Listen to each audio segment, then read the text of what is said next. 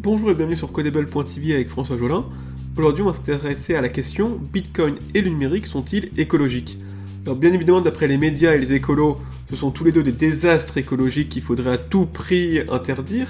On verra qu'en fait, ces deux technologies ont des avantages écologiques et peuvent même devenir des outils dans la lutte contre le réchauffement climatique.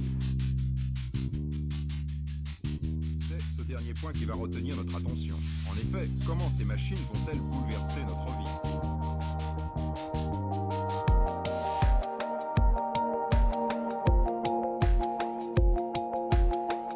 Alors, ce sujet par une cause perdue, soutenir le bitcoin et le numérique pour l'écologie par une cause perdue, tant nous avons entendu des phrases comme un mail consomme autant qu'une ampoule pendant une heure, les data centers polluent autant que l'aviation, soit 2% du CO2 mondial, ou encore Bitcoin consomme autant que la Suède. Le numérique est devenu le bouc émissaire des écologistes. Ce progrès extraordinaire pour l'humanité se transforme en son pire défaut par la magie des prophéties écologiques il est évident que tous ces services consomment et polluent comme toute activité humaine. La question n'est pas de savoir si elles polluent, mais de savoir le ratio entre utilité et pollution et de comparer avec d'autres industries. Commençons par le premier, le numérique, et on va s'intéresser au ratio utilité-pollution qui est exceptionnel pour le numérique. Reprenons l'exemple du début. Les data centers polluent autant que l'aviation, soit 2% du CO2 mondial. Le but de cette phrase est de rattacher le numérique à une industrie polluante comme l'aviation. Or, en comparant les industries, on se rend compte de l'incroyable efficacité énergétique d'Internet. Premièrement, en termes d'usagers. Pour une même pollution, l'aviation sert à 845 millions de clients par an, avec 1% de la population mondiale responsable de la moitié des trajets, alors qu'Internet est utilisé par 4,6 milliards de personnes, à pollution égale, Internet sert à 6 fois plus d'humains que l'aviation. Deuxièmement, en termes d'usage, l'aviation ne sert qu'à voyager, dont 75% pour le tourisme. Internet, lui, sert à tout. Communiquer via les mails, les messageries, les visios, la finance, les paiements, les moyens d'épargne et de financement et d'investissement, l'organisation au sens large, réservation d'hôtels, de restaurants, outils de collaboration, prise de rendez-vous médical, administratif, Internet sert à tout. Qui peut encore comparer les deux comme une même pollution? L'aviation sert en grande partie à une élite pour partir en vacances, le numérique et Internet apportent des services essentiels à plus de la moitié de la planète. Permettez que j'insiste un peu plus sur le miracle de mutualisation offert par le numérique. Le numérique transforme n'importe quel contenu ou service en bytes abstraits. Un seul smartphone peut ainsi gérer des centaines de fonctionnalités. Un seul data center peut gérer des milliers de sites internet. Un processeur, câble sous-marin ou disque dur sert pour des milliers d'applications en même temps. BNP Paribas a besoin de 2200 agences bâties, chauffées et éclairées en France pour satisfaire 7 millions de clients. De l'autre côté, Boursorama, qui n'est qu'en ligne, n'a qu'une plateforme cloud répartie dans quelques data centers pour gérer 2,5 millions de clients. La Poste dispose de 7700 agences bâties, chauffées, éclairées pour servir 68 millions de Français. Gmail repose sur 13 malheureux data centers pour gérer 1,5 milliard d'utilisateurs. Internet et le numérique offrent un niveau de mutualisation des ressources extraordinaire. Internet est devenu un besoin quasi vital, utilisé par 4,6 milliards de personnes, Or, il n'est responsable que de 2% du CO2 mondial, contre 14,3% pour le transport, 16,9% pour le chauffage et 13,8% pour l'agriculture. Le numérique est donc un bouc émissaire illégitime de la pollution. Il a cependant deux marges de progression disponibles. Éviter l'obsolescence programmée, les objets électroniques ont une durée de vie limitée et sont peu réparables. Quand on sait que 80% de la pollution vient de leur fabrication, alors améliorer la longévité des objets est une marge d'amélioration toute trouvée. Deuxièmement, diminuer la vidéo. Il y a d'énormes différences entre le rapport utilité-pollution au sein même des services en ligne. Tous les articles de Wikipédia France, sans les images, pèsent seulement, pèsent seulement 9 gigaoctets, ce qui représente le poids d'un seul film sur Netflix en 4K. Ainsi, Wikipédia est le cinquième site le plus visité au monde, alors que sa bande passante, source de pollution, négligeable. De l'autre côté, Netflix est le 17e en termes de visites, mais le premier en bande passante en s'accaparant 37% de la bande passante mondiale.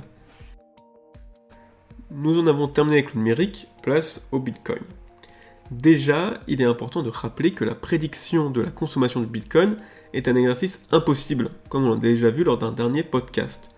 Pour s'en rendre compte, il suffit de rappeler une étude de 2017, très médiatisée, qui prédisait que le Bitcoin consommera toute l'énergie mondiale en 2020.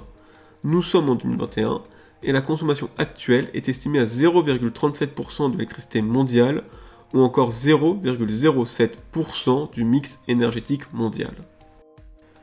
Place maintenant au ratio utilité-pollution. Le Bitcoin est un réseau qui permet d'échanger et de conserver la monnaie Bitcoin d'une manière sûre et sans État ou banque. Bitcoin apporte une alternative aux monnaies étatiques soumises à la dévaluation constante et à l'inflation. À l'heure où Biden imprime 10% du PIB américain, où la BCE rachète en masse sur les marchés avec son argent imaginaire, où le Venezuela vient de retirer 6 euros sur sa monnaie, souhaitez-vous renoncer à un système alternatif? Encore une fois, on peut comparer. On peut comparer les 82 TWh que consomme Bitcoin par an aux 131 TWh que consomme l'or, son équivalent physique. Bitcoin consomme 37% moins que l'or en évitant la pollution des sols et le travail des enfants dans les mines. Dans un autre ordre de grandeur, moins que Bitcoin, on peut citer l'éclairage de Noël, responsable de 6 TWh aux États-Unis. Je n'ai pas pu trouver la consommation de l'éclairage de Noël à l'échelle mondiale, mais elle doit vraisemblablement se situer à plusieurs TWh.